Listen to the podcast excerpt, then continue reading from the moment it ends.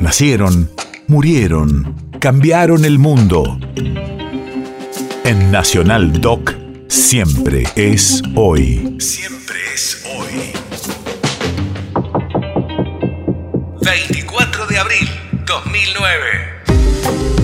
Hace 13 años fallecía en Santiago del Estero el cantor, poeta y compositor Sixto Palavecino, difusor de la lengua quichua.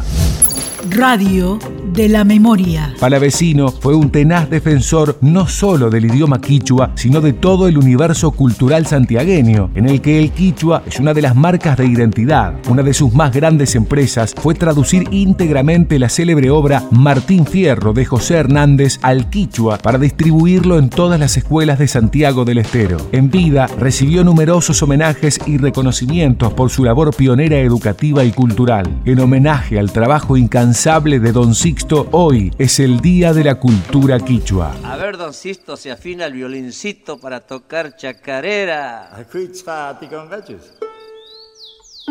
Yo en la escuela entré también a mis nueve, casi diez años, en una escuelita que teníamos por allá, una escuela rancho, y ahí el maestro cuando me, me preguntaba, me hablaba algo, yo me paraba y le contaba en quichua. En quichua, para mí era normal totalmente. Yo no estaba con vergüenza, con recelo ni nada. Mi abuelo sabía desafinar y afinar así. Dejando las cuerdas al aire quedaba un acorde de sol mayor.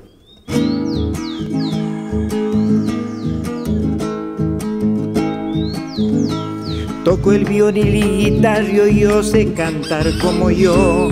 El canto de nuestra tierra, el mejor de lo mejor porque este idioma fue tan despreciado, tan eh, humillado. Eh, entonces, eh, por esas razones que yo día a día más lo quiero a estudiar. Chacarera, chacarera, llévame siempre contigo para que por ahí me encuentre todo el que busca un amigo. País de efemérides.